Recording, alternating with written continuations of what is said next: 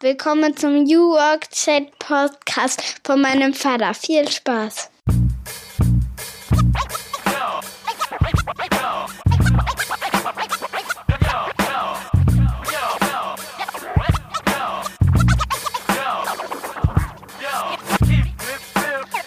Moin und willkommen zurück beim New Work Chat Podcast. Ich bin Gabriel und ich freue mich, dass ihr wieder dabei seid. Ich grüße euch aus Rostock, der schönsten Stadt an der deutschen Ostseeküste. Und ich hoffe, euch geht's gut. Ich hoffe, ihr seid gesund und ich hoffe, dass ihr genauso viel Bock habt auf diese neue Folge. Ich habe den Jakob Kromi aus Darmstadt heute zu Gast und zu Darmstadt habe ich ja eine besondere Beziehung. Ich habe ja mal ein paar Jahre dort gelebt und studiert und noch viel mehr Musik gemacht eigentlich als studiert und habe in den frühen 2000ern äh, dort ganz viele nette und liebe Leute kennengelernt, zu denen ich auch jetzt noch äh, gute Beziehungen habe. Und äh, der Jakob arbeitet als Stratege und auch als äh, digitaler Sparingspartner bei der New Work Beratung Quäntchen und Glück, die ihr vielleicht schon auf dem Radar habt. Sie sind wirklich, wenn man sich mit New Work in Deutschland beschäftigt, ziemlich weit vorne dabei. Sie haben auch ein New Work Quartett, das ich euch als Kartenspiel mal dringend empfehlen kann. Das könnt ihr euch bestellen auf ihrer Seite und dort haben sie auch einen wunderschönen Slogan. Ihre Probleme hätten wir gerne. Der Jakob hat auch mal einen Podcast dazu gehabt, KPKP, kein Problem, kein Produkt. Hat also auch mit Produktmanagement zu tun, mit der Frage, wie wir eigentlich vom Kunden her denken und auf neue Ideen kommen. Er ist schon in seiner Zeit auf viele äh, unglaublich gute neue Ideen gekommen. Er hat zum Beispiel schon in jungen Jahren den ersten Supermarkt Deutschlands für Senioren auf die Beine gestellt. Darüber wird er ein bisschen berichten. Und er hat auch noch ein digitales E-Commerce-Kunstprojekt, ich hoffe, das ist die richtige Beschreibung, mit Antipreneur auf die Beine gestellt. Bisschen werden wir erfahren, was es damit auf sich hat, aber es geht natürlich auch um Quäntchen und Glück, wie die arbeiten, was für Formate die haben. Äh, Speedback ist nur eins davon. Äh, ein sehr inspirierendes Gespräch. Ich wünsche euch ganz viel Spaß und sage Vorhang auf. Ja, und damit moin und herzlich willkommen zu einer neuen Folge meines Podcasts New Work Chat. Ich freue mich sehr, dass der Jakob Krommi heute zu Gast ist. Viele Grüße nach Darmstadt. Moin. Moin, schön, moin, ja. Äh, gute Gude, wie wir hier in Hessen sagen, in Darmstadt. Ja, Gude, so wie auch das Bier heißt, das es bei euch gibt in Hessen. Genau.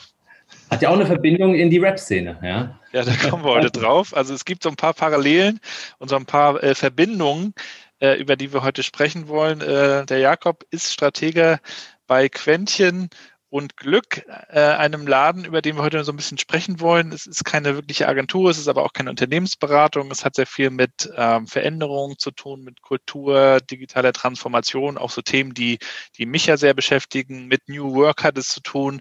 Wir wollen aber auch so ein bisschen darüber sprechen, ähm, wie, wie du, Jakob, dazu eigentlich gekommen bist, über deine Vita. Du hast auch ein paar spannende äh, Dinge schon erlebt und mit auf den Weg gebracht. Und äh, wir wollen auch nochmal ganz aktuell schauen, 2021, wir sind jetzt gerade gestartet. Ähm, wie können wir uns darauf einstellen? Da bist du ja auch helfend dabei als Sparingspartner und auch Moderator, so im, im Kontext Remote. Was kann man da jetzt eigentlich tun, ähm, um nicht nur die Leute und die, die Mitarbeiter zu informieren, sondern vielleicht auch ähm, um die, die Stimmung ein bisschen aufrechtzuerhalten und auch um Innovation und, und diese Dinge ähm, nicht nur trotz, sondern vielleicht auch gerade jetzt ähm, weiterzubringen. So, das wären so ein bisschen meine Themen, aber ich denke, wir kommen vielleicht auch noch ein bisschen auf sowas wie Musik, denn äh, der eine oder andere weiß es, ich habe ja mal in Darmstadt gelebt. Ich muss mich echt nochmal so ein bisschen zurückerinnern. Das war, glaube ich, 2003 bin ich ja zum Studium hin, habe ja an der, an der TU da studiert und im Martinsviertel gewohnt. Ich glaube, du bist auch im Martinsviertel. Im Martinsviertel, ja, genau. Ich wohne auch, ne?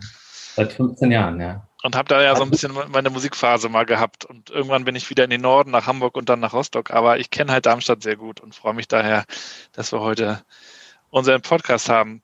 Jakob, stell du dich doch mal vor in einem Satz. Äh, wie, wie, was sagst du so? Was, was tust du? Wer, wer bist du? Oh, in einem Satz wird schwierig. Ich hatte mir, ich habe natürlich auch in deinen Podcast reingehört und ich habe mir schon die fünf Hashtags zusammengelegt. Ja, mhm. ähm, ich, soll ich es über die Hashtags machen? Ja, oder? Äh, du kannst, kannst, äh, also ich finde es immer spannend. Wie würdest du einem Kind erklären, was du tust? Und danach ah, kannst du okay. gerne mal deine fünf Hashtags raushauen. Okay. Ähm, Der, meine Tochter ist ja sieben, die versteht immer noch nicht so ganz, äh, was ich tue. Ich äh, versuche es immer so zu erklären, dass ich ähm, versuche, Probleme zu lösen und äh, das meistens mit Gruppen von Menschen, Teams ja, oder in Unternehmen und ähm, den Prozess und das Problemlösen gemeinschaftlich zu gestalten. Ich weiß nicht, ob das ein Kind, also meine Tochter versteht es noch nicht so ganz. Ich erkläre immer, dass ich wie in so eine Gruppe dann moderiere oder anleite und wir Übungen machen. Ähm, aber das ist ungefähr so äh, mein Job, den ich mache. Und wie würdest du dich mit fünf Hashtags beschreiben? ja, endlich fragst du. ich dachte schon, du fragst nie. Ja, genau, ich dachte schon, du fragst nie. Nein. Ja, ja. Ähm, Hashtag alle meine Quäntchen, ja, das ist der Hashtag bei Quäntchen und Glück, ähm, den wir so für unsere äh, Gemeinschaft haben, den wir posten. Mhm. Hashtag Remote hast du auch schon, du hast ein sehr gutes Briefing erhalten, eine gute Akte angelegt, ja, also ähm, ähm aber eins habe ich für dich, den nächsten Hashtag, Hashtag Seniorensupermarkt. Ähm, und da habe ich auch noch eine Verbindung zur Rap-Szene. Ähm, ich bin gespannt. Ja, Hashtag Shinson Hapkido, ähm, das ist ähm, äh, meine Kampfkunst, die ich mache. Und Hashtag Darmstadt Liebe auf den zweiten Blick. Ja, aber dazu hast du ja auch schon, also zumindest dich geoutet, dass du auch mal in Darmstadt gelebt hast. Aber ähm, ja, da kann man auch ein bisschen was dazu erzählen. Das sind so meine Hashtags. Wo, wo kommst du äh, ursprünglich her? Bist du in Darmstadt auch aufgewachsen? Nee, in Egelsbach, das ist so zwölf Kilometer nördlich von Darmstadt. Also ich habe es richtig weit geschafft, ja, also ähm, nach, nach der Schule. Ja, und ähm, bin da aufgewachsen, zur Schule gegangen. Ähm, geboren bin ich in, in Polen. Ich sage mal, ich habe zwei Jahre Auslandserfahrung in Polen ja, ähm, in meinem Lebenslauf. Ähm, hat dort zum Glück noch nie jemand genauer gefragt, dass es von 0 bis 2 war, aber ähm, das ist so äh, ähm, von da halt ähm, ins in, nach Hessen, ins Rhein-Main-Gebiet irgendwann äh, in Egelsbach gelandet, da zur Schule gegangen und dann in der Weltstadt Darmstadt äh, studiert. Ja, einen Zukunftsstudiengang, ja. Ja, Darmstadt, muss ich ja sagen, ist, ist ziemlich underrated. Also, ja. Findest du nicht auch? Ja, auf jeden Fall. Ich finde, es ist die tollste Stadt, tollste Großstadt äh, ohne Fluss. Ja, Darmstadt ist ja ähnlich groß wie Rostock. Also wir sind ja irgendwo über 200.000 oder ein bisschen kleiner als Darmstadt, ne? So nee, Darmstadt hat so 100, 180, 100, ich glaube, wir nähern uns 180, ja. Ja, ja. Also es gab auf jeden Fall so ein paar Parallelen auch äh, zu Rostock. Rostock ist ja auch eine Studentenstadt, äh, so wie Darmstadt ja auch. Ähm, ähm, also es gab auf jeden Fall so ein paar ähm, Dinge, an die ich denken musste, als ich dort gelebt habe. Aber es, ist, ja, ich will nicht sagen, es steht immer so ein bisschen im Schatten von Frankfurt und Co., aber es ist nie so die, die erste Reihe. Da nennt man dann eben Frankfurt, Heidelberg, vielleicht noch Mannheim.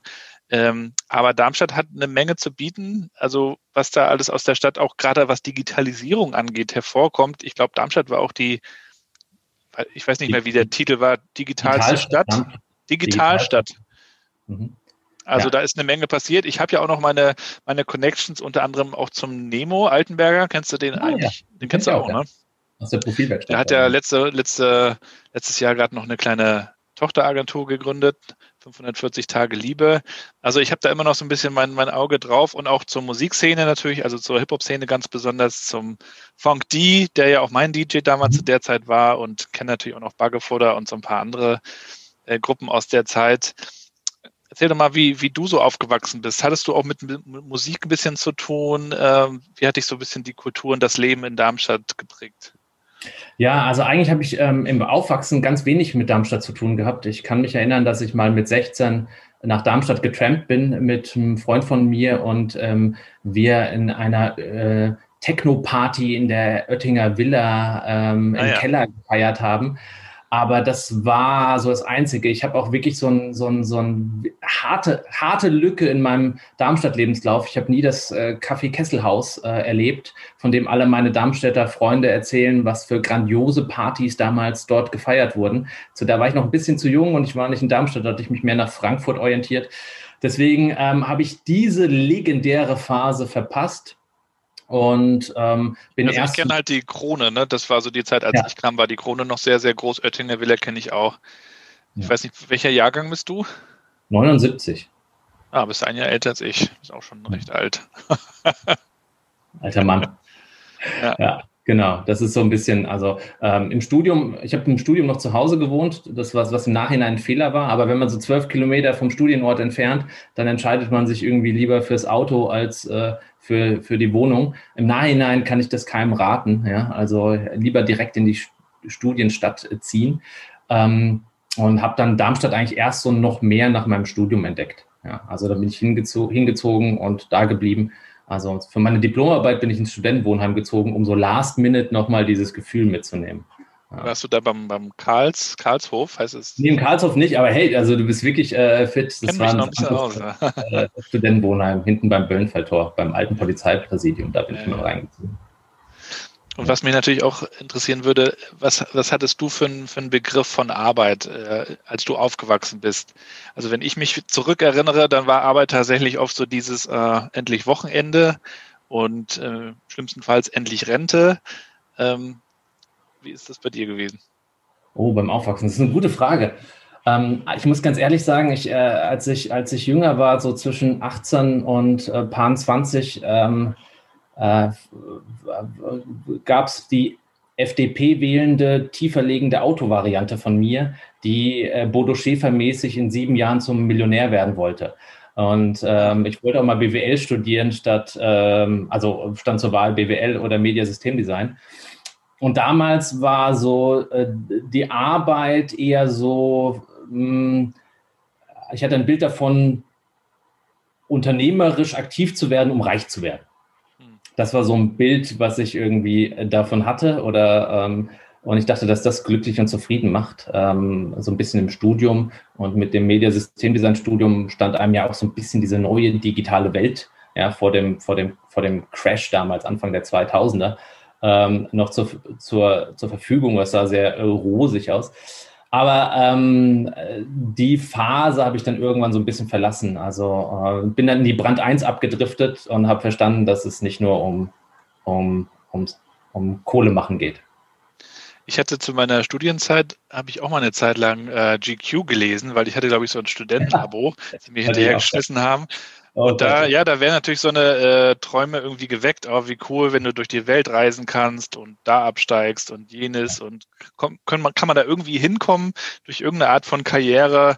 Das denkt man sich in seinen Zwanzigern möglicherweise noch. Ne? Bei mir war es dann ja auch noch Musik. Schaffen wir es mit Musik irgendwie, was auch immer zu erreichen? Ne? Bei, bei Martin Materi hat das ja dann auch tatsächlich geklappt, was aber auch viel mit, mit Glück ja auch zu tun hat. Aber das kann ich schon nachvollziehen, dass so ein Karrierebegriff in den 20ern noch ein anderer ist als später in den 30ern.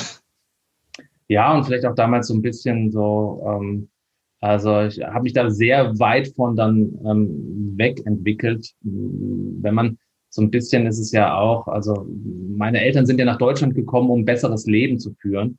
Und wenn dieser Gedanke immer mitschwingt, ein besseres Leben zu führen, ähm, ist er erstmal verknüpft, wenn man aus einem Land kommt, wo Waren ja und äh, Dinge knapp sind, ja, und wenn man im Kommunismus aufgewachsen ist, dass man die kapitalistischen Heilsversprechen natürlich ein bisschen aufsaugt und mitnimmt, ja, und darin erstmal vielleicht sein Glück sucht oder unbewusst sein Glück sucht, ja, und es dauert dann natürlich ein bisschen, sich davon loszulösen oder zu überlegen, ob das dann, dann wirklich das wahre oder richtige für einen selber ist. Ja. ja. Wie hast du dann den, den Einstieg in die, in die Arbeitswelt für dich gefunden und was für Ziele hattest du nach deinem Studium? Hm, ich wollte, also wirklich, das war wirklich, war wirklich äh, Brand 1 geschädigt. Ich wollte mich unbedingt selbstständig machen nach dem Studium. Ähm, ich habe Mediasystemdesign studiert. Das war damals ein sehr innovativer Studiengang mit ein Drittel Design, ein Drittel BWL, ein Drittel Informatik. Man konnte von allem ein bisschen was. Man war der über den Tellerrand Schauer und ähm, Verknüpfer. Ähm, Interdisziplinarität war damals ähm, vor 20 Jahren so das Stichwort.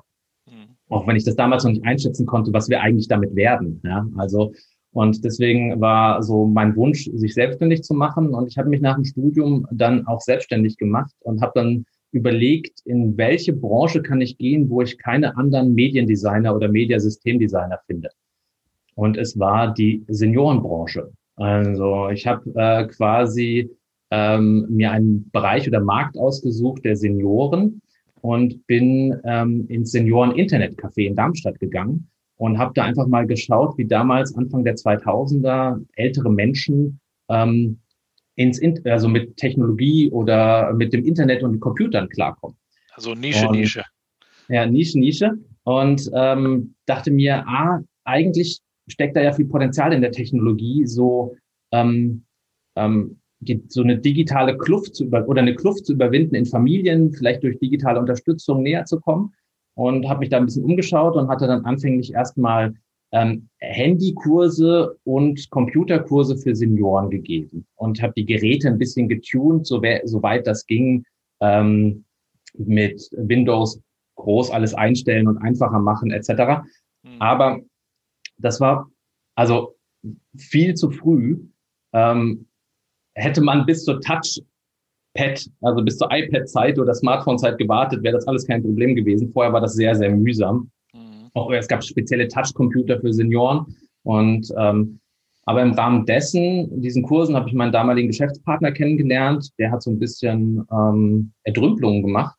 Und wir kamen irgendwie zusammen, ob wir nicht beide so ein bisschen uns zusammentun und ähm, weil wir das auch für Senioren gemacht haben. Und wir haben dann einen privaten Zivildienst in Darmstadt gegründet.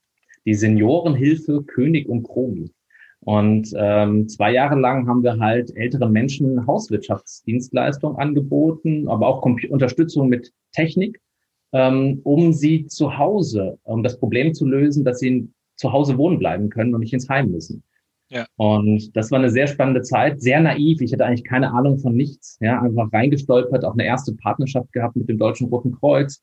Sehr schwierige Zielgruppe, ähm, Senioren, die zu überzeugen, an die ranzukommen, Vertrauen aufzubauen. Ähm, und habe da noch sehr, sag ich mal, unreflektiert einfach gemacht. Ja, dieses, was man ja so sagt, so einfach machen.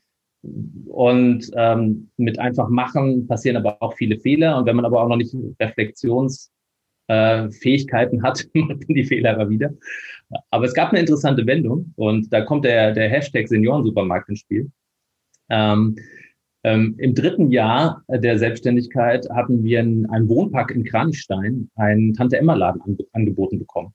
Und wir haben gedacht, den übernehmen wir und wir machen den ersten Seniorensupermarkt Deutschlands draus. Also so ja. richtig Usability, seniorenfreundlich. Und es gab keine Bückware. Äh, die Gänge waren zwei Rollatoren breit. Ja, cool. ähm, es gab große Preisschilder, ähm, Kleinstpackungen, Butter in 50 Gramm statt 250 Gramm. Ähm, es gab viele Optimierungen, die für den Einkauf in diesem Tante, Lem Tante Emma Laden für Senioren hilfreich waren. Cool. Aber waren da auch viele Senioren in Kranichstein? Ich war, es war direkt in so einer Seniorenresidenz im Wohnpark. So. Mhm. Und deswegen hatte ich da ein Jahr lang Kontakt äh, mit älteren Menschen, habe sehr viel von ihnen gelernt. Und jetzt. Ihr wart dann der erste Deutschlands. Ja, ich habe damals keinen anderen gefunden, zumindest, ja. Also, also, der, also seid ihr der Erste gewesen. das ist doch immer so. ja. Und ähm, ich hatte eine, wir hatten zwei Aushilfen, ja. Und ähm, die waren 15, 15 Jahre, zwei Schüler aus Kranichstein. und äh, im Nachhinein äh, ähm, ist mir dann aufgefallen, dass meine Aushilfe Oleg Sesh war, der Rapper. Stimmt, ähm, der kommt ja von dort. Der kommt aus Kranichstein und der hat. Der war deine Aushilfe im Senioren-Supermarkt. Ja, der war elf Jahre jünger als ich, war, glaube ich, 26, 27, er war 15, hat mit seinem Kumpel bei uns im, im, im, im Senioren-Supermarkt im Laden gejobbt, Regale ja, aufgefüllt. Viele Grüße gehen raus, Oleg Sesh, falls du das hörst. Ja, also ich habe ihn, ich habe ihn vor paar Jahren lustigerweise in einem in einem Spielpark getroffen. Mit, äh, ich war mit meiner Tochter da in so einem Indoor-Spielpark. Ja. Der war auch da im Trainingsoutfit und dann dachte ich so, oh, spreche ich ihn an oder nicht? Und ähm, bin aber hingegangen, habe gemeint, ob er sich noch erinnert, weil ich dachte, wahrscheinlich weiß er es nicht mehr. Aber er so, ja klar, Bratan, ich erinnere mich. ah, ja, kommst du mal zum Konzert? Und äh, war einfach super nett, herzlicher Typ. Und es ist einfach eine wahnsinnig lustige Anek äh, Anekdote, weil ich einfach so im Nachhinein erst so gecheckt habe, dass ich auch seine Musik gehört habe und so, alle Kreisstände, hatte das schon wieder vergessen, ja? Ja, ja. Ähm, und äh, wir haben mal, es gibt noch alte äh, Fotos, wie wir so, wir hatten ja so unsere ersten Auftritte auch echt in der Krone und Oettinger Villa, mhm. als ich in Darmstadt war. Und äh, ein Freund von mir, der damals gerappt hat, der hatte so ein bisschen Reggae-Einschlag, war Rob da. Äh, Rob da war auch mit mir dann auf diesem Magnum 12 Label, auf dem auch Masimoto sein erstes Album ja veröffentlicht hat, 2006. Und man sieht auf alten Fotos noch, wie Oleg Serge im Publikum steht äh, bei uns und vor allen Dingen auch bei Rob da und hat dann mal später in einem Interview erzählt, dass Rob da ihn so mega geprägt hat, weshalb er überhaupt angefangen hat zu rappen. Also, wie lustig, dass das alles so verbunden ist. Ja, das, ist, das sind, äh, genau. Und das war so ein bisschen, ähm, das war so meine erste unternehmerische Erfahrung, die, ähm, ähm, äh, die dann auch nicht geklappt hat. Also ich bin dann noch ausgestiegen, ich hatte auch ein bisschen Geld versenkt, so so, keine Ahnung, so ein, äh, hätte ich mir auch ein MBA-Studium leisten können, aber ich wollte einfach es ausprobieren. Warum ähm, hat es nicht geklappt? Ähm, also ich glaube, ich war unternehmerisch noch nicht so fit, also ähm, konnte so ein Geschäftsmodell und so Zahlen nicht einschätzen. Ähm, es war ein sehr schwieriger Markt, also, äh, also so ein, so ein Seniorensupermarkt und so ein, so ein Dienstleistung, Zivildienst. Ähm, da war die Rendite einfach nicht so hoch, da kam nicht so viel rum. Und ja, das waren so eigentlich so die, die, die Faktoren und einfach noch unternehmerisch zu blauäugig oder zu wenig Erfahrung. Und mir macht es immer Spaß, Dinge aufzubauen, also so ein Seniorensupermarkt konzeptionell zu erdenken, aber ein Jahr an der Kasse zu stehen und dann wirklich jeden Tag abzukassieren, das war dann so ein bisschen ähm, mühsam. Da hatte ich dann auch keine Lust mehr drauf. Mhm. Auch wenn ich ähm, so ein wahnsinniges Learning hatte äh, in der in der Zeit, weil meine Mutter hat mich irgendwann mal gefragt, ähm, ja, man hat sich das denn gelohnt, dass du da jetzt so viel Geld ähm, versenkt hattest? Ich hatte ein bisschen in jungen Jahren in, ähm, an der Börse spekuliert damals und deswegen hatte ich die Kohle, um das mal dann auszuprobieren. Mhm. dann habe ich gemeint, ach ja, ich hätte auch ein MBA studieren können vielleicht, aber ähm, ich wollte es ausprobieren. Aber ich habe was von den Alten gelernt und das war ganz spannend, weil in diesem Seniorenpark ähm, ähm, haben nur reiche Menschen gelebt. Also weil die, die, das kostete drei bis 4.000 Euro im Monat dort irgendwie zu wohnen und zu leben. Das ja. heißt, es waren Menschen, die über sehr viel Geld verfügten. Und ich hatte damals noch so diesen Gedanken, naja, wenn du viel Geld hast, musst du ja glücklich sein. Ja, also dann, dann hast du es ja geschafft. Ja, also wenn du viel Geld hast und wenn du dein Leben lang. Und da wurde ich zum ersten Mal so ein bisschen konfrontiert, äh, wirklich ähm, mit, äh, mit dem Alter und was das bedeutet, reich zu sein im Alter, aber trotzdem vielleicht nicht glücklich zu sein, weil ich hatte Kunden, die jeden Tag kamen, die waren, sahen zufrieden und happy aus und die anderen waren nicht so happy. Und dann habe ich mich gefragt, okay, woran liegt denn das? Und so über Monate habe ich so überlegt, hm, beide sind ja, alle sind ja reich, ja, also alle haben ja Kohle, also es kann nicht am Geld liegen. Da habe ich gedacht, naja, vielleicht haben die ja die einen irgendwie schlimme Sachen erlebt und die anderen nicht. Aber das war alles eine Generation, die den Krieg erlebt hat, die ähm, wirklich andere Erfahrungen gemacht haben als, als wir jetzt. Da habe ich gedacht, daran kann es ja auch nicht liegen. Und da habe ich mir gefragt, woran liegt denn das jetzt, dass das so unterschiedlich ist? Und irgendwann so nach einer Zeit kam ich so ein bisschen drauf, und ich habe dann so gemerkt, dass die unglücklichen Alten, und da kriegen wir auch den, den Dreh vielleicht zu New Work wieder hin, ähm, dass die immer darüber berichtet haben, dass was sie, was sie bereut haben, nicht getan zu haben. Ja. Und mir wurde bewusst, dass man im Alter sehr viel Zeit hat, darüber nachzudenken, was man nicht getan hat. Ja. Ähm, und das dann ganz schön nagend ist. Und als junger Mensch ist das einem nicht bewusst. Man denkt immer, ich mache das noch oder na ja, vielleicht traue ich mich nicht. Aber im Alter wenn ich dann vielleicht auch ein bisschen einsamer bin, kann ich sehr lange drüber nachdenken, warum ich etwas nicht getan habe. Und da haben sich so ein bisschen Themen rauskristallisiert bei den Senioren, welche Faktoren das so waren. Und das hat mir dann wiederum geholfen. Da gibt es diese berühmte, äh, ich weiß nicht, ob es eine Studie war oder Befragung von alten Leuten auf dem Sterbebett, ne? Was, genau. Und da kommt das dann immer, ne? Ich, genau, ich da, damals, genau in dieser Studie kommt so ein bisschen raus, dass, glaube ich, kein Mensch im Alter sagt, oh, wäre ich damals länger im Büro geblieben. Ähm, surprise, surprise. Ja. Und, und bei meinen, bei meiner nicht Befragung, sondern so den Gesprächen, die ich mit den Senioren hatte, waren es eigentlich immer so die drei Themen, äh, die, die ich mir gemerkt habe. Vielleicht waren es mehr, aber drei, die mir häufiger begegnet sind.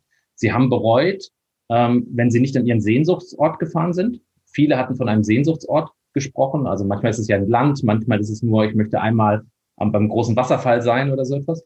Die anderen haben von ihrer Berufung gesprochen. Sie wussten, was sie werden wollten. Tanzlehrer mussten aber dann die Buchhaltung in der Firma übernehmen. Und ja. vor 50 Jahren war deine Berufswahl noch nicht so frei. Also du konntest dich nicht entscheiden.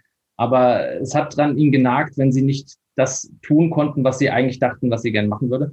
Und das Erste, was halt häufig war, ist, ähm, dass sie den Menschen, die sie geliebt haben, nicht gesagt haben, dass sie sie lieben. Mhm. Und äh, es mag jetzt ein bisschen komisch klingen, dass man in so einer Kasse im Seniorensupermarkt das erfährt, aber manchmal war nur ein Kunde da und man hatte irgendwie viele Gespräche. Und äh, das waren dann schon sehr, sehr prägende, ähm, also es hat mich wirklich geprägt. Und als ich dann aufgehört habe, habe ich mir diese Liste gemacht äh, der drei Dinge. Ich habe den Menschen gesagt, die in meiner Umgebung sind, dass ich sie liebe. Ich äh, bin an meinen Sehnsuchtsort gefahren. Ähm, und das ist Island. Ähm, und ähm, und äh, das Zweite war, ich habe dann angefangen, die Dinge zu tun, auf die ich Bock habe. Und also habe so ein Projekt gestartet, von dem ich immer geträumt habe. Ja. Ich habe gestern äh, Podcast gehört mit äh, Fariyadi, Fariyadi von Jerks, kennst du, ne? Ja. Äh, der war zu Gast bei Hotel Matze, Matze Hilscher. Und da ist ja die Abschlussfrage immer, was würdest du auf eine große Wand am Alexanderplatz ranschreiben? Was, und dann fiel dem Fahrrad nichts ein und dann, dann sagte der Matze, ähm, Christian Ulm hätte irgendwie gesagt, der Tod ist eine Unverschämtheit, er müsste verboten werden oder so. Und dann meinte der Fari, nee, das sieht ja ganz anders, äh, danke Tod, weil nur durch den Tod erkennen wir eigentlich, wie wertvoll das Leben ist und ähm, machen oft erst was daraus, wenn uns bewusst wird, äh, dass das alles endlich ist, was man ja als junger Mensch oft nicht so vor Augen hat. Ne? Dann ist alles noch sehr weit weg. Also wenn ich mich zurückerinnere, mein meine äh, frühen Zwanziger, da, da denkst du dir auch, du kannst jetzt in jedes Land der Welt gehen, kannst eigentlich fast jeden Job irgendwie erlernen, äh, kannst jede Frau kennenlernen, so nach dem Motto, die Welt steht dir offen und irgendwann bist du dann 30 und 40 und dann äh, überlegst du dir, wo stehst du jetzt eigentlich? Und ich hatte auch so eine ähnliche Erfahrung. Ich hatte ja meinen Zivildienst in einem Altenpflegeheim in Rostock gemacht und äh, dadurch auch mit dem Tod relativ jungen Jahren zu tun gehabt. Und äh, vielleicht rührt das bei mir auch so ein bisschen daher, dass ich ich ja auch gerne so Dinge ausprobiere und kennenlerne. Vielleicht muss man irgendwie in irgendeiner Phase seines Lebens sich mal mit dem Thema beschäftigt haben, kann ich mir gut vorstellen. Ja, also äh, glaube ich auch, zumal wir keinen Kontakt zu alten Menschen haben als Gesellschaft. Also ja. wie viele alte Menschen, mit wie vielen alten Menschen haben wir denn zu tun? Höchstens in der Familie. Aber ansonsten. Zum also, Geburtstag oder zu Weihnachten. Hallo Oma, hallo Opa. Genau, ansonsten in, in Unternehmen nicht, in Schulen nicht. Und ähm, ja. Das heißt, wir können eigentlich gar nicht sozusagen vom, vom Wissen oder vom Wissen, Pflicht ist gar nicht das Wissen, sondern eher die Erfahrung, die Lebenserfahrung von älteren Menschen profitieren oder zumindest auch nicht aus ihren Geschichten irgendwie erfahren. Und ähm, das ist in unserer Gesellschaft schon krass, dass wir das so separieren, dass wir die alten Menschen wegschieben aus unserem Leben. So ja. gefühlt mit Pflegeheimen und sie finden nicht statt. Und, ähm, und das ist, glaube ich, das, ich weiß nicht, ob es gut ist. Ich glaube nicht. Ich glaube, wenn man mit dem, wie du sagst, die Begegnungen hat, dann kann man daraus lernen, auch wenn man vielleicht ein, zwei Schleifen braucht oder ein bisschen später erst realisiert, was man daraus mitgenommen hat. Ich finde es auch gut, wenn Unternehmen äh, sich so divers aufstellen, dass sie eben nicht nur die jungen, hippen Zwanziger äh, versammeln, die zwar Bock haben und Energie, aber einfach nicht die Erfahrung und, und diese Reflexionsfähigkeit möglicherweise, sondern wenn man es irgendwie schafft, äh, ein buntes Publikum zusammenzutrommeln, äh, jüngere und, und auch erfahrene Leute und Mitarbeiter. Ich glaube, da liegt äh, ein großer Schatz drin, wenn man das schafft als Unternehmen. Ja, auf jeden Fall. Aber erzähl, erzähl mal, wie du dann weitergekommen bist. Danach hatte ich keine Kohle mehr, hab, war in Island, äh, ähm, habe hab die Liste abgehakt und habe dann so ein Projekt gestartet, äh, von dem ich äh, immer geträumt habe. Ähm, bin dann nämlich, habe den Schwenk gemacht ähm, zur Konsumkritik und ähm, äh, habe dann äh, ein, mit Freunden zusammen einen Online-Shop aufgebaut, der hieß Antipreneur, der Antipreneur-Shop. Und ähm, Antipreneur hat genau das Gegenteil eines Entrepreneurs gemacht. Es hatte zwar eine Firma, die kein Logo hatte, die viele Slogans hatte und die kuriose Produkte verkauft hat in ihrem Online-Shop, wie Milchmädchenrechner oder Waldbrandtapete. Du siehst sie im Hintergrund stehen. Ja. Oder ähm, ähm, und meine Idee war damals, ähm, mit solchen Produkten das Thema Konsumkritik äh, voranzutreiben. Und zwar, indem ich einen Online-Shop angeboten habe oder wir, in, in dem Produkte waren, die man nicht kaufen konnte. Also sie waren gefaked. Es waren Fake-Produkte und wenn die Leute auf Kaufen geklickt haben, kam dann nicht irgendwie der Warenkorb, sondern es kam dann ein Satz, ähm, schön, dass du dich für die Waldbrandtapete interessierst, also ein, eine Fototapete mit Waldbrandmotiven, aber die gibt's leider nicht bei uns zu kaufen. Aber jetzt, wo du dich schon für den, von den 45 Euro mental verabschiedet hast, könntest du doch in Naturschutzprojekte investieren. Okay. Und das war so ein, ich hatte mich mit Kommunikationsguerilla beschäftigt und Konsumkritik und ich wollte schauen, ausprobieren, ob man Protest und Kritik anders verpacken kann. Ja. Ähm, der normale Protestierende wäre vor konsumkritischen Laden, wäre in die Innenstadt gegangen und hätte Schilder hochgeladen. Ja. Aber der Trick in der, in der, in der Kommunikationsguerilla ist, sich zu tarnen, ja, als etwas und dann dort Leuten die Botschaft zu bringen, wo sie sie nicht erwarten, wie beim Online-Shopping. Ich kaufe gerade ein lustiges, witziges Produkt und dann komme ich, äh, passiert irgendetwas. Und diesen Moment dieser kognitiven Dissonanz, dieser Verstörung zu nutzen, um vielleicht eine, eine Botschaft zu platzieren und zu sagen, hey, vielleicht ist das gar nicht so nützlich. Und die ganzen Produkte, die wir da entwickelt haben, ähm, die hatten alle nochmals eine jeweilige Kritik. Also der Milchmädchenrechner war eine Kritik für die Finanzkrise. Ähm, die Unglückskekse ähm, waren Kritik für Produktionsbedingungen in China. Ähm, das Kartenspiel Kriege war natürlich eine Kritik an Kriegsspielzeug oder natürlich an dem Thema Krieg. Und ähm, so haben wir in die einzelnen Produkte eine Kritik verpackt, auch immer schön zwischen den Zeilen.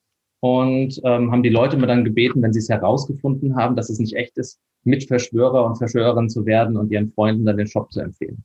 Und das war eine sehr spannende Erfahrung, die aber aufgrund des Setups kein Geld eingebracht hat, weil der Antipreneur Shop einfach ähm, das Gegenteil des Entrepreneurs war und nicht einfach nur Geld gekostet hat, aber dafür ähm, super, super schöne Erfahrungen und Learnings generiert hat. Wie habt ihr da Aufmerksamkeit auf euren Shop geleitet? Oh, wir haben so verschiedenste äh, Techniken äh, gehabt. Also wir haben ähm, in der Kommunikationsguerilla gibt es so einen Trick, dass ähm, wenn du wenn du so eine wenn du so ein, so ein Fake oder so eine Lüge aufbaust, dann darfst du sie nicht selber erzählen, dann müssen sie andere für dich erzählen. Mhm. Also haben wir den ersten 700 Menschen Produkte geschickt. Also wir haben Produkte produziert, aber wir haben sie nie verkauft. Und da hinten sind so Kartenspielkriege. Die haben das Kartenspiel Krieg geschickt bekommen mit ihrer Nichtbestellung. Und ähm, da lag die Ware drin und der Link zum Online-Shop und da lag noch ein Gutschein, der aber erst zwei Monaten ein weiteres Produkt quasi günstiger angeboten hat. Und dann hatten die das Produkt und haben, und das haben wir ihnen immer auf die Arbeit geschickt. Und in ihren Agenturen, meine ganzen Freunde und Freundinnen waren damals in Agenturen, die haben das dann so geteilt. Guck mal, ein alter Studienkollege hat das Kartenspiel Kriege äh, mir gerade geschickt, der hat einen Online-Shop und dann haben sie den Link zum Online-Shop verschickt.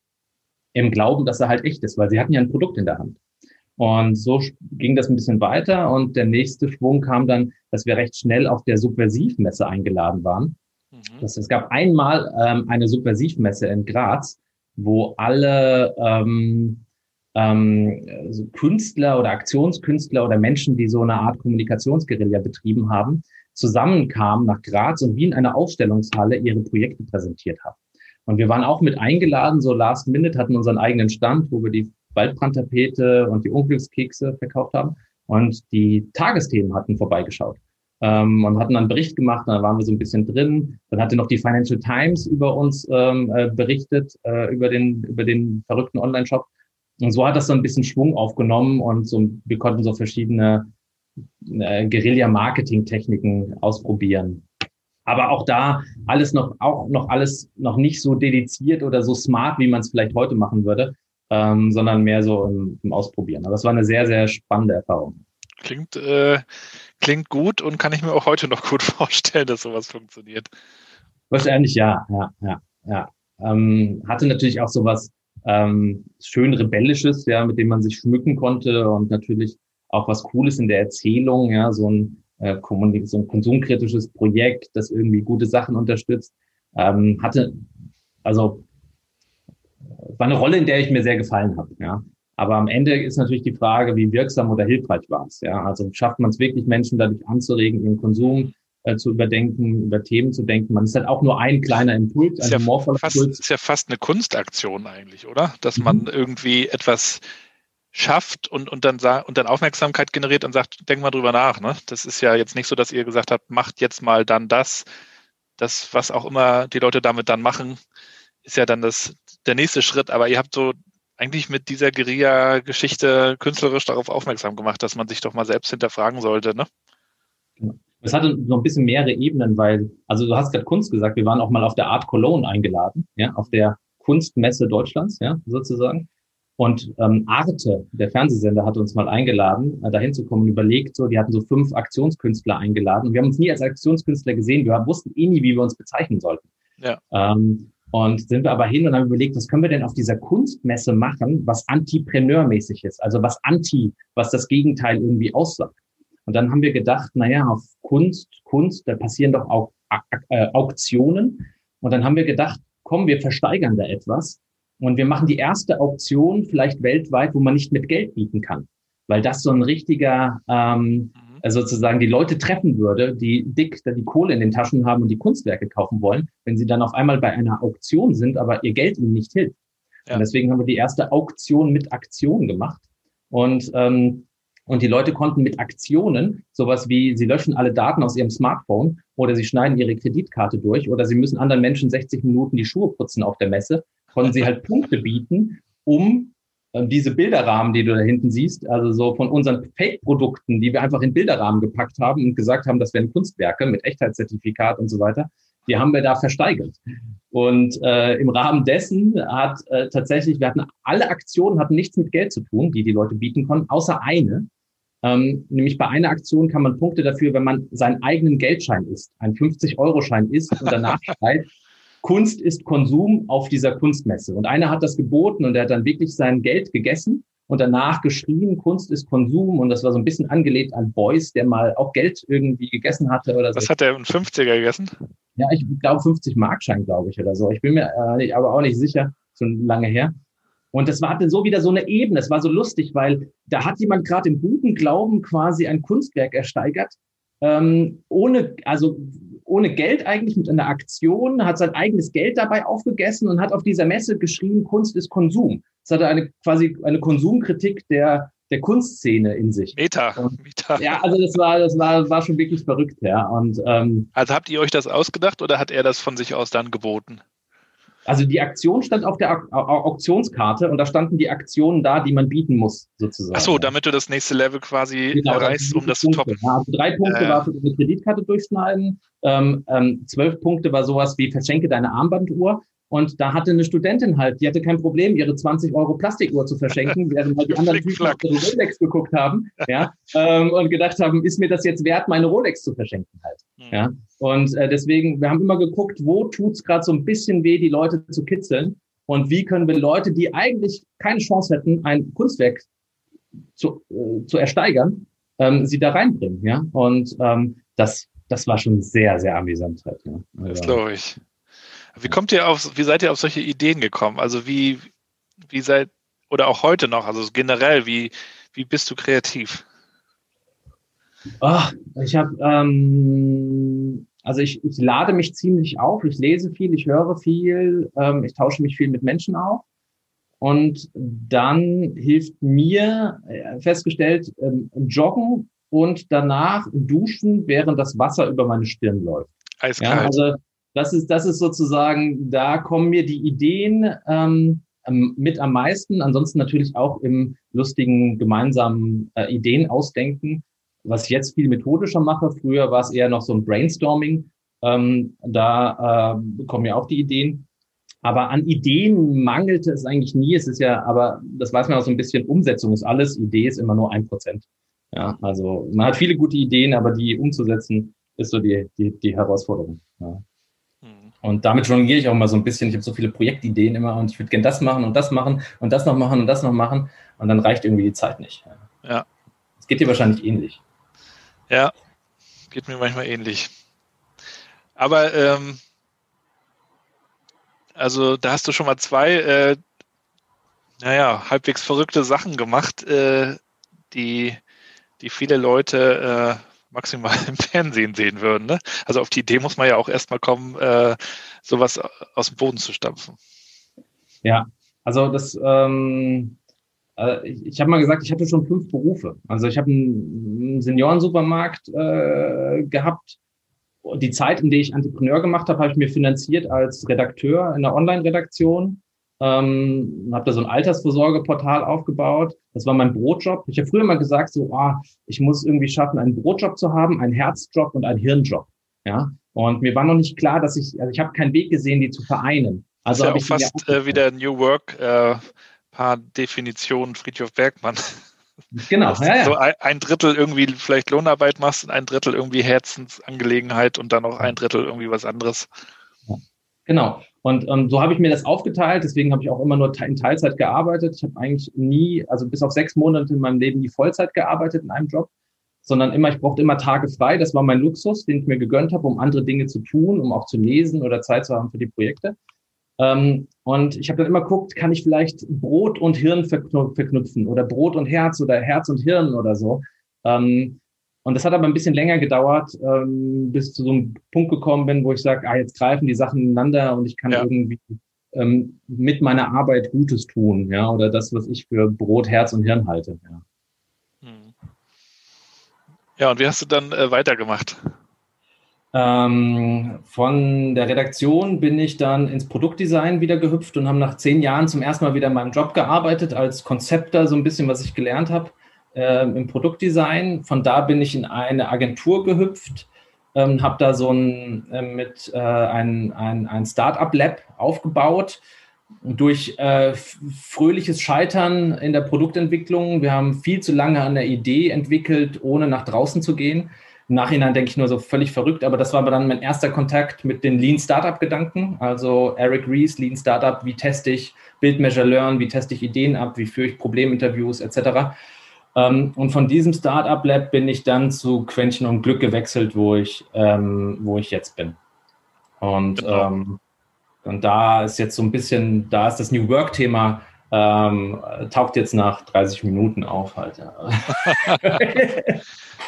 Naja, aber das, ja, das ist ja auch so die spannende Frage, was, was verstehen wir so unter New Work? Und ich glaube, darüber, worüber wir gerade gesprochen haben, dass man, dass man so ein bisschen schaut, was, was kann ich tun und Dinge ausprobiert und darüber reflektiert. All das können wir auch darunter am Ende versammeln, äh, was New Work bedeuten kann.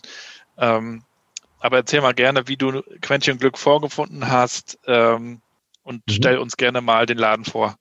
Also Quäntchen Glück habe ich schon seit ihrer Gründung quasi beobachtet in Darmstadt begleitet. Ich kannte auch die Gründer und ähm, fand es immer cool, ähm, mit welcher Tonalität sie kommuniziert haben. Quäntchen Glück war zuerst eine Social-Media-Agentur, hat sich dann in eine Website-Agentur weiterentwickelt.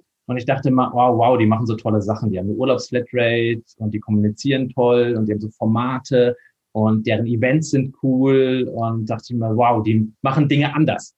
Hm. Und ich wollte ja auch immer anders die Dinge machen, deswegen Entrepreneur, aber mir war nie klar, dass das auch im, im, im Arbeitsleben so geht. Mein Traum war immer anders zu arbeiten.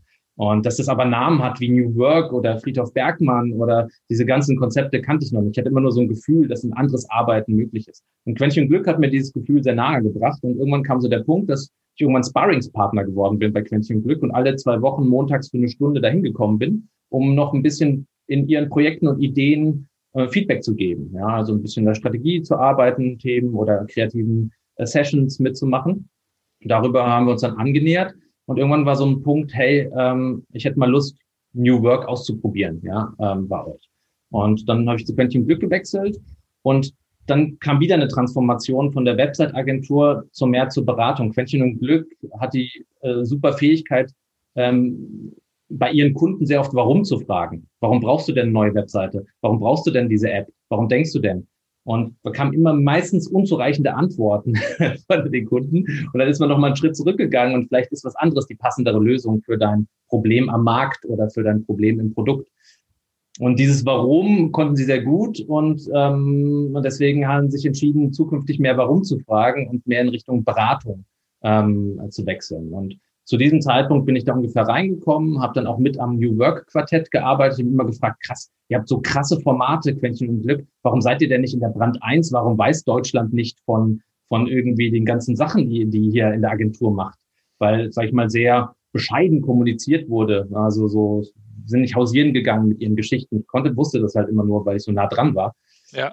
Und dann ähm, haben wir mal gesagt, dann habe ich mit meiner Kollegin Anna, die auch vor mit mir ähm, im, im, im ähm, Startup Lab war, eine Kollegin ist eigentlich untertrieben, Freundin Anna, ähm, haben wir zusammen das äh, New Work Quartett entwickelt, wo ich noch am Anfang gesagt habe, ach Quartett, weil ist das nicht, das ist das Quartett nicht schon durch, ja? Also, ähm, aber wir haben es als Quartett entwickelt und dann konnten wir es sehr vielen Menschen rausschicken, unter anderem dir. Ich habe ja gesehen. Ja, vielen Dank. Ja. Und erzähl gerne mal von, von den Formaten und von, von dieser Kultur, die es bei Quäntchen und Glück äh, auch heute gibt. Äh, ein paar Dinge sind ja in dem Quartett drin, ich weiß nicht, ob die, die Hörer davon schon mitbekommen haben. Ähm, teil mal ein paar, paar Dinge, die ihr anders macht. Genau, also das Quartett ist mittlerweile in der fünften Version, weil ähm, was ist das Quartett? Das Quartett sind 32 Formate, Methoden und Ideen für ein anderes Arbeiten. Und wichtig immer zu sagen ist, dass das unsere Formate sind, die auf unsere Kultur oder auf unsere Organisation passen, weil die Leute denken dann immer, ah ja, also das ist also New Work, wenn ich das mache, mache ich New Work. Und dann sagen wir, na, nee, ähm, das ist das, das sind die Antworten ähm, auf die unsere Probleme, die wir ja. in der Organisation dann gefunden haben. Und das hat sich verändert sich auch immer wieder mit der Zeit. Und da sind so Formate drin wie Speedback. Ja, also übermorgen haben wir wieder Speedback. Das ist ein Format, wo wir uns schnell Feedback geben. Ja, im Speed-Dating-Format, wo man acht Minuten gegenüber sitzt, jetzt halt remote und man gibt den, der anderen Person Feedback. In der jetzigen Variante, die wir äh, am Donnerstag machen, testen wir das mal nur mit positivem Feedback. Ja, also mit allen Kollegen, so 360 Grad? Kollegen, alle U15 untereinander, immer wieder gemixt. Und das ist ein Format, auch hierarchiefrei, Praktikanten mit äh, Gesellschaftern, ähm, ähm, das machen wir. Oder äh, weswegen wir oft angefragt haben, ist die Urlaubsflatrate. Also bei uns kannst du so viel Urlaub nehmen, wie du willst. Ist immer für andere eine große Geschichte. Aber wenn du gerne arbeitest, ist das gar nicht so eine große Geschichte. Ja, dann bist, erinnert uns eher das Sekretariat dran, dass wir äh, quasi, äh, oder das Office Management, dass wir genügend Urlaub nehmen. Du kannst dich nämlich tracken lassen, ob du auch genug Urlaub genommen hast. Ja, also ob du genug, wie erinnere dich dran, hast du deine Mindesttage wenigstens gemacht. Ja. Wie viele ähm, Mindesttage gibt's bei euch? Ich glaube, es ist gesetzlich ja 20. Also ist, ähm, ist, äh, ist ja gesetzlich festgeschrieben, glaube ich, bei einer 20 oder so bei einer Vollzeitstelle oder 24. Ja, ja. ich glaube. Ja. Bei mir pendelt sich es auch so ein bei 30 Tagen. Aber Urlaubsflatrate hat mir letztes Jahr ähm, oder was vor zwei Jahren, als meine Tochter noch nicht in die Schule gegangen ist, einen kleinen Traum erfüllt. Ich konnte mit meiner Tochter zwei Wochen auf so Bauernhöfe fahren, außerhalb der Schulzeit mhm. ähm, außerhalb der Ferien, wo das bezahlbar war. Und ja. ähm, ähm, das war irgendwie ganz schön. Und dafür habe ich mir äh, sozusagen mal den Joker genommen und das halt gemacht. Ja. Mhm. Und dann haben wir noch andere Formate, ähm, wie, ähm, also ich glaube, das Spannendste ist, also für mich einfach das krasseste Format ist der Schontag. Der Schontag ist die Antwort nach vielen, vielen Jahren Agentur und äh, Beratungsbusiness und der Versuch, irgendwie Projektmanagement zu betreiben, dass wir alle Meetings, die wir hatten, auf einen Tag gelegt haben, auf den Montag. Schon am Montag uns quasi zu allem besprechen, was wir besprechen müssen, aber in innovativen Kurzformaten. Das heißt, es fängt von der guten Morgenrunde an, wo erstmal das Wichtigste jeder sagen kann, wie es ihm geht, ja, so nach dem Wochenende, über kleine zehn Minuten Runden, wo man sich in verschiedenen Projektkonstellationen parallel trifft, wie auf so einem Barcamp in Session, zehn Minuten. Man spricht aber nur ganz grob was müssen wir diese Woche bedenken, wer macht was und so weiter. Und dann haben wir Akquiserunden, Strategierunden. Wir gucken unser Anwesenheitsboard zusammen ähm, an und haben verschiedenste ähm, Formate, die vor Ort funktionieren als auch remote funktionieren. Aber das Highlight ist der Nachmittag, wo wir quasi jeden Montag ein Barcamp haben, also eine Unkonferenz, wo wir selbst in 10, 30 und 60 Minuten Slots verschiedene Sachen machen können. Von ich möchte was vorstellen, ja, ich habe hier eine Idee, ich brauche ein Team, bis ähm, ich habe einen Schulterblick, ich möchte Leuten meine Arbeit zeigen oder eine Werkschau oder bis ähm, ähm, ich möchte einen Vortrag halten. Ähm, oder wir entscheiden etwas oder packen kleinere Formate in diese Sessions. Und das hat sich als ziemlicher Katalysator in der Arbeit entwickelt. Einen Raum zu haben, einen Raum zu haben, einen Raum und Rahmen zu haben, jeden Montagnachmittag, in denen ja. ich verschiedenste Dinge packen kann. Und das hat ein Problem von mir gelöst, das früher in anderen Organisationen nicht gelöst wurde. Denn Menschen, die gerne Dinge ansprechen oder Ideen haben, die müssen immer irgendwo hinrennen, um ihre Idee zu platzieren. Wenn du aber so ein Barcamp hast oder so eine Unkonferenz und weißt, jeden Montag kann ich das reingießen, das neue Buch, was ich gelesen habe, oder ich habe hier eine Idee, oder lass uns mal diese Methode ausprobieren, dann hast du das, kannst du das anbieten und diese Sessions sind einladungsbasiert. Ich kann niemanden verpflichten, da reinzukommen. Ich muss sie attraktiv pitchen und sagen, Leute, wollt ihr mal reinkommen? Habt ihr Lust, da mitzuarbeiten ja. oder das anzuschauen? Und das ist für mich immer noch das beste und spannendste Format. Und das hat in meiner Lernentwicklung ähm, mir, glaube ich, mit so den größten Schub gegeben, dass wir uns jeden Montag zu so einer Unkonferenz treffen. Wie viele Leute seid ihr jetzt aktuell? 15 sind wir so. Ja. Würdest du sagen, dass ähm, die Unternehmensgröße auch eine, eine Rolle spielt? Also ich habe jetzt auch in verschiedenen äh, Läden schon gearbeitet, in kleineren, äh, fünf, sechs Leute bis hin zur Sparkasse, wo ich jetzt vier Jahre war, wo irgendwie 600 Leute gearbeitet haben.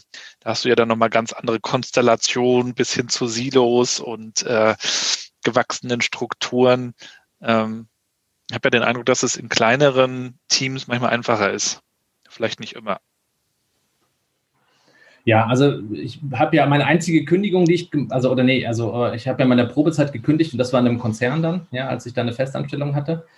Ähm, und ähm, ja, also ich glaube, auf jeden Fall hat die Größe eines Unternehmens ähm, auf jeden Fall einen starken Einfluss auf die Unternehmenskultur. Heißt aber nicht per se, dass sie dann schlecht sein muss. Also es gibt auch größere Unternehmen, die sehr innovativ zusammenarbeiten. Es ist halt eine Frage, wie dein Rahmenwerk oder wie deine, wie du deine Zusammenarbeit gestaltest, ja. Und du kannst ja auch ähm, Bürzorg, dieser niederländische Pflegedienst mit irgendwie paar tausend Mitarbeitern sein. Wenn du aber in kleinen autonomen Teams arbeitest, die Rollen geklärt hast, den Menschen Verantwortung übergibst, ja, und als Zentrale unterstützend und, und dienstleistend deine Teams befähigst, kannst du auch größere Strukturen haben. Aber ich glaube, es kommt eher auf die Art der Struktur an, nicht unbedingt auf die Größe, aber tendenziell, glaube ich, historisch bedingt haben größere Organisationen einfach mit, mit, mit mehr Problemen zu kämpfen. Vielleicht mehr Probleme. Klein heißt aber auch nicht, also die klassische inhabergeführte Agentur hat auch ihre Probleme. Weil wie, wie sieht das denn aus? Der Inhaber war früher der Entwickler oder der Designer, ja, oder hatte, war irgendwie in seiner Agentur der Architekt, war inhaltlich fit, ist dann größer, erfolgreicher geworden und ist auf einmal Führungskraft geworden. Aber wann oder wo hat denn die Person dann gelernt, wie man denn also Menschen führt? Davon halte ich sowieso nicht viel vom Führen von Menschen, also dieses alte Bild meiner Meinung nach von Führungskraft. Aber Sorry, wie ich kurz, Zusammenarbeit. Einmal ganz kurz äh, die Tür öffnen. Ja. Ich mache mal ganz kurz einmal Pause. So, da sind wir wieder nach einer kurzen Pause. Wir haben schon das Thema äh, Kultur angesprochen. Das treibt mich ja auch sehr um. Ähm, Ihr seid jetzt ja auch beratend tätig, auch wenn du sagst, ihr seid jetzt nicht die Unternehmensberatung. Da gibt es jetzt auch Unternehmen, die sagen, Mensch, wir haben jetzt neue Herausforderungen, Corona, ähm, Homeoffice. Wir müssen irgendwie unsere Kultur entwickeln. Kulturwandel ist auch so ein Hashtag. Wie geht ihr da vor? Ähm, macht ihr da erstmal eine Bestandsaufnahme? Ja, also ich gehöre auch zu den Leuten oder ich, ich äh, beobachte da die Systemiker auch in meinem Netz. Ähm, ich, ich glaube nicht, dass man Kultur so aktiv bearbeiten kann. Kultur ist wie ein Schatten, ja, meiner Meinung nach. Und ich kann aber das Rahmenwerk, das Regelwerk, die Strukturen der Zusammenarbeit festlegen. Und ähm, am, was wir machen ist, dass also unsere Kunden kommen meistens mit, mit einem Thema zu uns. Wir bieten ja so drei drei Zweige an. Das eine ist so ein bisschen Produktentwicklung, also wir helfen ihnen, ihre Produkte und Geschäftsmodelle zu entwickeln. Jetzt mehr mit Fokus auch auf Nachhaltigkeit ähm, und machen da von Lean Startup und Fassadentests bis irgendwie Usability-Tests und einfach Produktentwicklungsarbeit. Das zweite Thema ist, sie kommen irgendwie über New Work rein, weil sie das Quartett haben und sagen, wir brauchen jetzt auch New Work, ja, oder wir wollen da was machen oder es interessiert uns. Und das dritte sind auch manchmal so Kulturthemen, dass über die Teams reinkommen und sagen, hey, wir wollen da, wir haben da Themen mit Feedback oder wir haben da ein Thema mit äh, Führungskräften. Und ähm, was wir immer erstmal machen, ist, dass wir ihnen erstmal erstmal zuhören und versuchen zu verstehen, was ist denn das Problem und es ist ja. wirklich auch das Problem. Und ähm, dann starten wir meistens mit, äh, mit einem Workshop mit den betreffenden Personen und ja, es ist dann erstmal so wie eine Analyse erstmal. Erstmal schauen, das Problem verstehen, was sind die Blickwinkel drauf, ja, ähm, ähm, wie können wir denn gemeinsam eine, wie können wir Frage ähm, daraus entwickeln und dann gibt's halt unterschiedliche Antworten drauf, wie man dann weitermacht. Manchmal sind wir dann in solchen Sparrings, Coachings, Konstellationen drin, dann führen wir Workshops durch oder wir begleiten auch Unternehmen in so Sprint-Kontexten, Innovationssprints nennen wir das. Das heißt, wir bauen mit ihnen die Fähigkeiten auf, mh, ähm, innovativer oder methodischer zu arbeiten, ja, immer auch auf Hinsicht des Markts und des Kunden, nicht zum Selbstzweck und ähm, gucken dann, wie sich das in Sprints entwickelt, auch mit Retrospektiven und Begleitung zwischen können. Also es ist sehr abwechslungsreich und das gefällt mir auch sehr dran, aber es gibt nicht so die eine, eine Schablone. Und natürlich, ja. was im letzten Jahr das große Thema war, für uns nicht so, weil wir auch schon vorher dezentral gearbeitet haben und, und remote-fähig war, war natürlich jetzt halt mit Corona der große Schwenk zum, zum Remote-Business halt, ja. Und ja. da gab es die drei Phasen meiner Meinung nach. Die erste Phase war ähm, erstmal überhaupt Homeoffice. Ja, wie kann man im Homeoffice arbeiten? Kann man sich an die in den ersten Wochen, die, jeden Tag ist ein Ratgeber rausgekommen, wie, wie arbeite ich im Homeoffice. Wir haben sehr viel schon früh gemacht. In der zweiten Phase nenne ich das, wie können Menschen dezentral zusammenarbeiten. Also wir haben sehr viel geschult, wie man Remote-Meetings, Remote-Workshops gut hält, wie man die interaktiv, partizipierend ähm, ähm, aufbaut, damit die Leute ähm, gut mitmachen können. Das ist Remote noch ein bisschen wichtig. Also das ist auch vor Ort genauso wichtig, aber Remote noch war uns ein bisschen herausfordernder. Aber man kann es sehr gut lösen. Und, und die dritte Phase ist, ähm, was wir jetzt auch mit einigen Kunden machen oder selbst machen, ist, was ist denn durch Remote neu möglich? Also welche Formate kann ich denn jetzt überhaupt erst machen? Oder wie kann ich jetzt, ich kann jetzt arbeiten, was vorher gar nicht möglich war. Also ich sage mal so ein Beispiel. Ähm, wir haben vorher ähm, ähm, so auf der Straße habe ich Prototypentests gemacht, habe mit Leuten äh, bin ich ins Café gegangen, habe ihnen Prototypen gezeigt, habe Tests gemacht, auf Zettel geschrieben in Corona-Zeiten waren wir gezwungen, das remote zu machen. Und ich habe gemerkt, krass, warum habe ich das nicht vorher remote gemacht? Das ist ja viel einfacher. Ich habe den Leuten einen Kalenderlink geschenkt zu Calendly. Die haben einen Termin gebucht, also nach, nachdem wir die Zielgruppe angesprochen, die haben einen Termin gebucht. Der Zoom-Link ging automatisch raus. Wir waren im Zoom mit ihnen. Die waren in ihrem Wohnzimmer, an ihrem Gerät, in ihrer Wohlfühlatmosphäre mit dem, was sie kennen haben dann den, die Aufgabe gelöst, wir haben das Interview gemacht oder den Usability-Test, wir haben zeitgleich aufgezeichnet, wir haben unserem Kunden oder deren Entwicklern, ähm, haben wir gesagt, kommt mit rein, wenn ihr wollt, ansonsten schaut euch die Aufzeichnung an. Wir haben alles digital sofort zusammengefasst in einem Trello-Board und ich habe gedacht, ey, das ist ja ein tausendmal besserer Workflow. Du bist viel näher dran an deinen Zielgruppen und Kunden, bist bei ihnen im Wohnzimmer auf einmal. Ja. Oder du machst halt Workshops, du machst einen Workshop und vorher hättest du, wenn du jetzt jemanden eingeladen hättest, einen Experten, dann hättest du einen Zwei-Tages-Workshop gemacht, du hättest den Flug gebucht, Zug gebucht, Hotel gebucht, dann wäre er zwei Tage da, etc. Jetzt kannst du Experten und Koryphäen in deinen Remote-Workshop reinholen, die in eine halbe Stunde einen Impuls geben oder die 30 Minuten Q&A zu äh, KI-Technologie im Bankenwesen. Vorher wäre das ein Riesenaufwand gewesen. Ja, oder hättest sie vielleicht gar nicht bekommen. Jetzt kriegst du sie rein. Das heißt, du kannst dir von externe reinholen. Und wir haben zum Beispiel bei Quentin Glück jetzt ein Format ausprobiert. Wir hatten früher schon am Schontag ähm, Gäste. Also es haben Leute den ganzen Tag uns begleitet. Die waren neugierig. Wie machen wir das? Und wir haben das Format, dass wir jetzt alle zwei Wochen montags Gastsessions haben. Das heißt, wir laden unser Netzwerk ein, unsere Sparringspartner, unsere Menschen, mit denen wir in Kontakt sind. Und die können in diese Session auch freiwillig reinkommen. Und es ist immer ein Gast hält immer eine halbe Stunde einen Impuls. Ein Mini-Workshop, einen Impuls. Aber die ganze Session ist eine Stunde. Wir checken gemeinsam ein. Wir machen Breakouts, um uns auszutauschen, zu vernetzen. Wir wärmen uns auf mit dem Thema, was präsentiert wird. Ähm, und dann am Ende des Impuls reflektieren wir alle nochmal gemeinsam auf das Thema. Was haben wir jetzt aus dieser Methode gelernt? Mit was ist die irgendwie verknüpft? Was können wir mitnehmen? Und das ist ein sehr schönes Format. Und sowas ist jetzt remote viel einfacher möglich als früher. Ja. Und das, ähm, da sind viele Unternehmen äh, versuchen noch eins zu eins ähm, Ersatz zu schaffen. Die versuchen das Alte eins zu eins zu übersetzen. Manchmal geht's. Manchmal ist es aber besser, einfach die Dinge anders zu machen oder mehr auch zu überlegen, wie kann ich denn asynchron arbeiten. Also ich mache zum Beispiel in letzter Zeit, probiere ich mehr ähm, aus, wenn ich was erkläre, mache ich kein Meeting mehr, sondern wenn ich jemand was zeigen will, das ist zum Beispiel der Workshop-Ablauf oder so und so sieht das aus, dass ich ein Loom-Video aufnehme. Das heißt, ich mache einen Screencast mit mir drauf zu sehen, klein und dem Inhalt, nehme das auf, fünf Minuten, schick den Link und sag, schaust dir an, wenn es dir passt. Wir müssen dafür keinen Termin machen. Wenn du dann sagst, du hast so viele Rückfragen, dann können wir gerne nochmal telefonieren. Aber ansonsten, wenn es passt, schickst du nur passt. Und, ähm, und da steckt ganz viel Potenzial nochmal drin in diesem synchronen, asynchronen Arbeiten mit den Werkzeugen. Und da helfen wir natürlich auch gerade den Unternehmen, ihre Lösungen zu finden. Nicht alles ja. passt für jeden. Ja. ja. Wie ist denn bei euch? Also bei uns in der Firma? Ja. Ja, ähnlich. Also wir haben, äh, wir sitzen ja auch an verschiedenen Standpunkten, äh, wobei die Kultur äh, bei Mandarin äh, schon so war, dass man immer flexibel entscheiden konnte, wo man arbeitet, aber viele schon sehr gerne ins Büro gefahren sind. Das hat sich jetzt sehr gedreht. Also viele arbeiten jetzt sehr, sehr gerne zu Hause. Ich fahre nach wie vor sehr gerne ins Büro, weil ich mit drei Kindern einfach im Büro mehr Ruhe habe.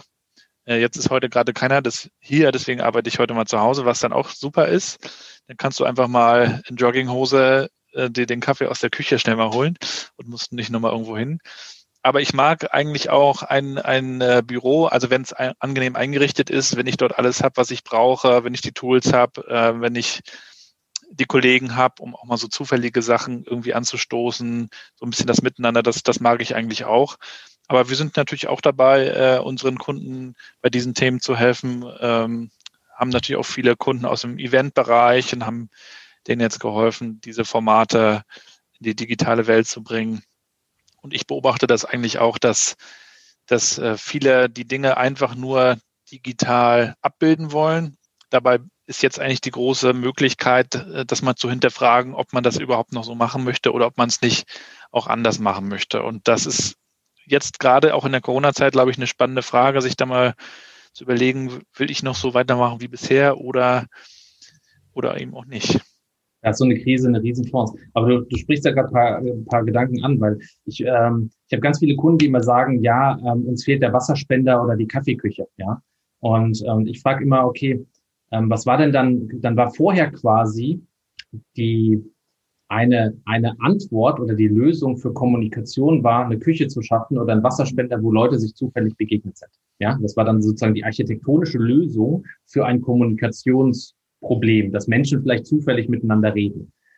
Und, ähm, und deswegen gehen vielleicht auch Leute gerne ins Büro oder, oder man sagt, ja, wir müssen alle ins Büro kommen, sonst trefft ihr euch nicht mehr am Wasserspender und in der Kaffeeküche. Ja, dann haben wir keine kreativen Ideen mehr. Ja, und dann heißt es wieder zurück ins Büro. Und dann sage ich immer, na ja, aber, aber es geht doch, wie können wir denn sonst die zufälligen Begegnungen schaffen? Ja, und ja. ich bin immer wieder überrascht, wie viele auch in Zoom noch nie in Breakouts waren. Und wenn wir die mal dann sozusagen in, in einem Workshop oder einem Event oder in einer Town Hall mit 150 Mitarbeitern, die wir moderieren, in Breakouts schicken, in verschiedenen Konstellationen, Zweier-Breakouts, Dreier-Breakouts, Fünfer-Breakouts mit verschiedenen Aufgaben und Leitfragen, dass sie danach zurückkommen. Krass, ich habe gerade mit Leuten geredet, mit denen ich noch nie geredet habe. Weil die Kaffeeküche ist auch nur die Lösung für die eine Etage. Ja. Der, ist nie auf die Kaffeeküche in der zweiten Etage oder dritten Etage, wenn deine Firma so groß ist. Ja. Und da kannst du auf einmal zufällige Kaffeeküchenmomente schaffen, die über alle Etagen gehen oder über alle Standorte. Und ähm, diese Zufälligkeit oder diese Serendipity, die da drin ja. steckt, ah, ich habe jetzt mit dem gesprochen, der die Lösung für meine für, für mein noch nicht ausformuliertes Problem hat, ja, sozusagen. Wow, was ein Zufall, der kann mir ja total weiterhelfen. Das kann ich so gut digital forcieren, das ist noch völlig unterschätzt, indem ich Formate entwickle, entwickle, wo der Zufall eine Chance hat oder wo, der, wo ich dem Zufall Raum gebe. Aber wenn ich immer nur in der Großgruppe im Videocall sitze zu zwölf, dann schaffe ich das nicht. Dann finden ja. nicht die Gespräche statt. Und ich glaube persönlich, ähm, dass Firmen in Zukunft die Antwort liefern müssen, warum Menschen noch ins Büro gehen sollten, wenn sie denn überzeugt vom Homeoffice sind, wenn sie nicht andere Gründe haben, wie zu Hause kann ich nicht arbeiten oder zu Hause sind Kinder. Also es ist völlig legitim. Da sage ich nicht, Homeoffice ist besser, ich verstehe das vollkommen. Aber wenn jemand sagt, Moment mal, das ist familien, familienfreundlicher oder ich habe mehr Zeit und das, ich arbeite gerne in der Jogginghose, ich komme doch nicht mehr ins Büro, um nebeneinander Spreadsheets auszufüllen. Richtig. Ja?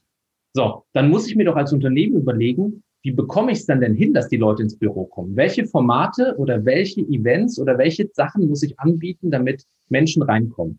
Und selbst wenn du jetzt sagst, so Co-Creation, das geht nur vor Ort, sage ich, nee, wir haben krass, wir haben schon Design Sprints digital gemacht oder Co-Creation Workshops, die auch digital funktioniert haben. Ich glaube, am Ende kommen die Leute ins Büro, um als Menschen sich zu begegnen. Und wenn ich das ja. moderiere, wenn ich da die Orte schaffe, ja, ob das dann vielleicht auch eine Party ist oder andere methodische Formate, um Teams zu entwickeln, dann kommen sie gerne dann kommen sie zwei, dreimal im Monat rein. Weil das Risiko ist in Zukunft, wenn die Leute feststellen, wenn ich im Homeoffice so gut arbeiten kann, dann bin ich ja nicht mehr unter der Dachmarke meines Arbeitgebers. Ja, dann ist ja nicht hier, ist ja nicht, zu Hause ist ja nicht Quäntchen Glück gebrandet. Ja, und bei dir ist zu Hause nicht Mandarin Orange, glaube ich, äh, alles gebrandet. Das heißt, die, deinen Arbeitgeber spürst du ja dann nicht mehr. Und wenn du dann irgendwann an einen Punkt kommst, wo du sagst, na, den Job, den ich mache, den mache ich ja gut, ich bin sogar produktiver zu Hause, dann könnte ich ja auch woanders hingehen. Und die Antwort der Unternehmen kann nicht sein, ja, dann müssen wir alle wieder ins Büro zwingen, weil das werden die Leute nicht sagen. Dann hast du schon, kriegst du ganz viele Menschen nicht mehr dazu. Also musst du neue Antworten liefern. Und da bin ich gespannt, welche Lösungen und Ideen entwickelt werden, damit wir wieder zusammenkommen, also nicht nur digital, sondern vor Ort um zu connecten oder unsere Verbindungen als Menschen ähm, zu stärken. Und das ja. wird spannend. Und ich glaube, ja. einige sind da noch nicht vorbereitet oder die wissen noch gar nicht, in welche Falle sie tappen, weil viele Menschen jetzt erkannt haben, denen vorher gesagt würden, nee, Homeoffice geht nicht. Und sie merken, doch, es geht.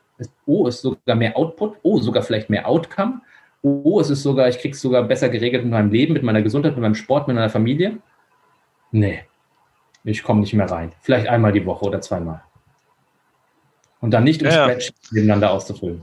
Das glaube ich eben auch, dass wir uns dann eher verabreden werden, wenn wir ins Büro gehen, dass wir sagen, das ist jetzt der Tag, an dem wir da sind, oder wir treffen uns eben, um entweder mal ein Meeting zu haben oder oder was auch immer, aber es wird nicht mehr so dieses, ich gehe hin, setze mich dort an Rechner. Ne? Das, das muss ich nicht tun, es sei denn, es geht zu Hause nicht. Aber wir haben uns mittlerweile ja, glaube ich, im Corona-Jahr 2019 alle eingerichtet. Äh, der, der das noch nicht hatte, hat jetzt ähm, seinen Arbeitsplatz. Und äh, ich selber habe mir auch ein schnelleres äh, Internet letztes Jahr nochmal zugelegt, damit du einfach eine gute Tonqualität und all diese Dinge hast. Ähm, ich glaube, diese Hausaufgaben haben wir gemacht und jetzt müssen wir eben gucken, wie wir besser zusammenarbeiten.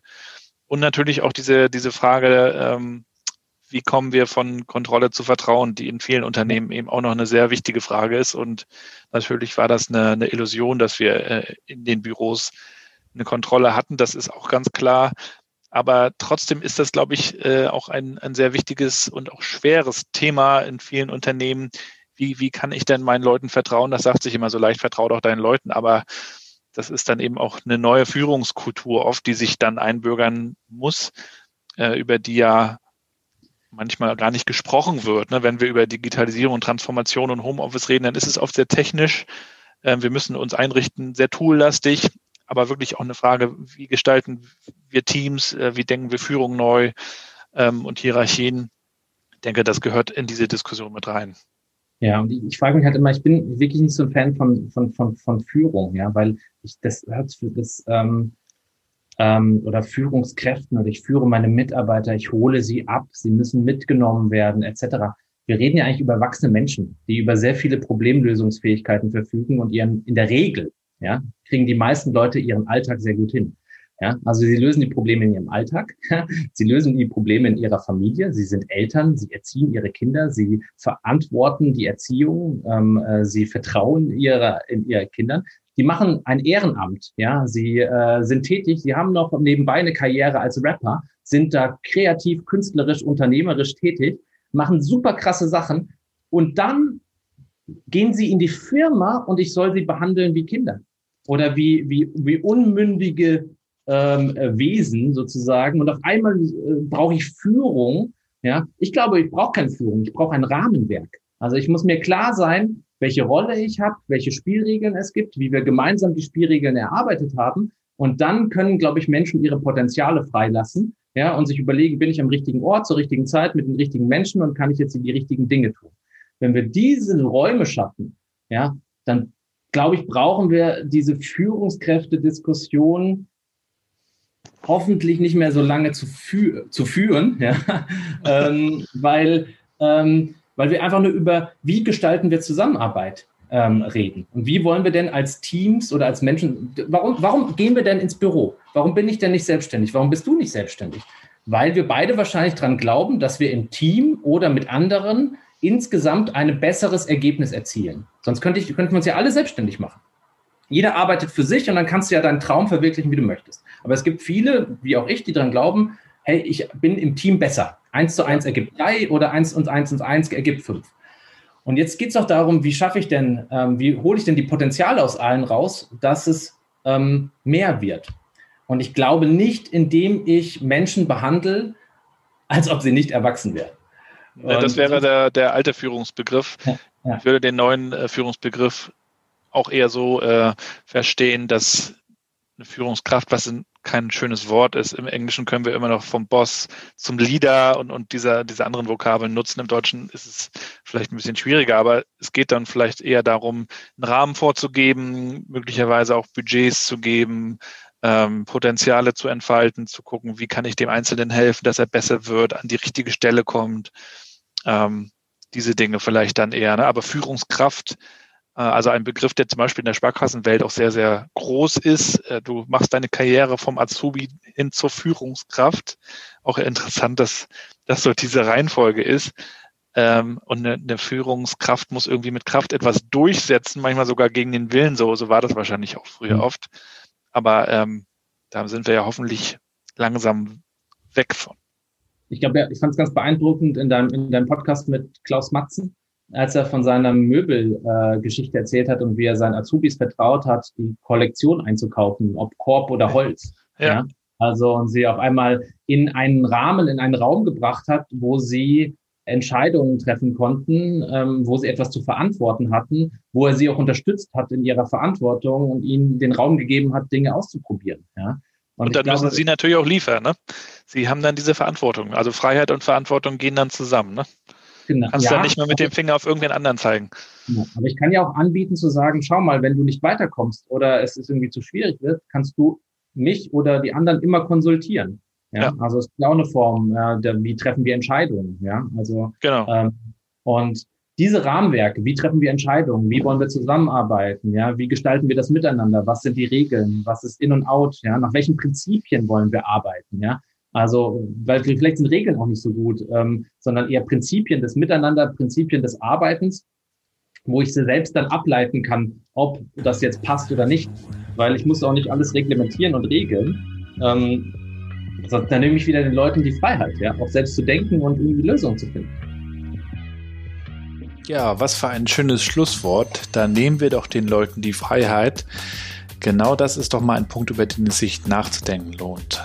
Die Aufnahme ist leider an dieser Stelle beendet worden. Den letzten Abschiedsgruß haben wir leider nicht mehr auf Band, aber ich bin mir sicher, wir werden das mal fortsetzen. Es gibt noch so einige Themen, über die ich mit dem Jakob sprechen möchte und werde. An dieser Stelle viele Grüße nach Darmstadt und auch viele Grüße an euch da draußen. Ich hoffe, euch hat die Folge gefallen. Ich hoffe, ihr könnt was mitnehmen und dann würde ich euch auch bitten, dass ihr das Ganze gerne teilt und weiterempfehlt und bewertet und kommentiert, damit wir das Ganze noch weiter nach vorne bekommen und weitere Folgen produzieren können. Ich freue mich daher wirklich auch über Feedback. Schreibt mir Nachrichten, schreibt mir E-Mails mit Ideen, mit Gästen, die hier mal reinkommen sollten. Wenn ihr jemanden kennt, ähm, von dem ihr sagt, der sollte hier mal in den Podcast oder ihr selber glaubt auch noch mal einen Beitrag leisten zu können und habt eine, eine spannende Story, eine neue Interpretation von New Work, eine neue Farbe, dann kommt bitte auf mich zu, würde mich sehr freuen. Bis dahin wünsche ich euch erstmal alles Gute, bleibt wohl auf, bleibt gesund und bleibt connected.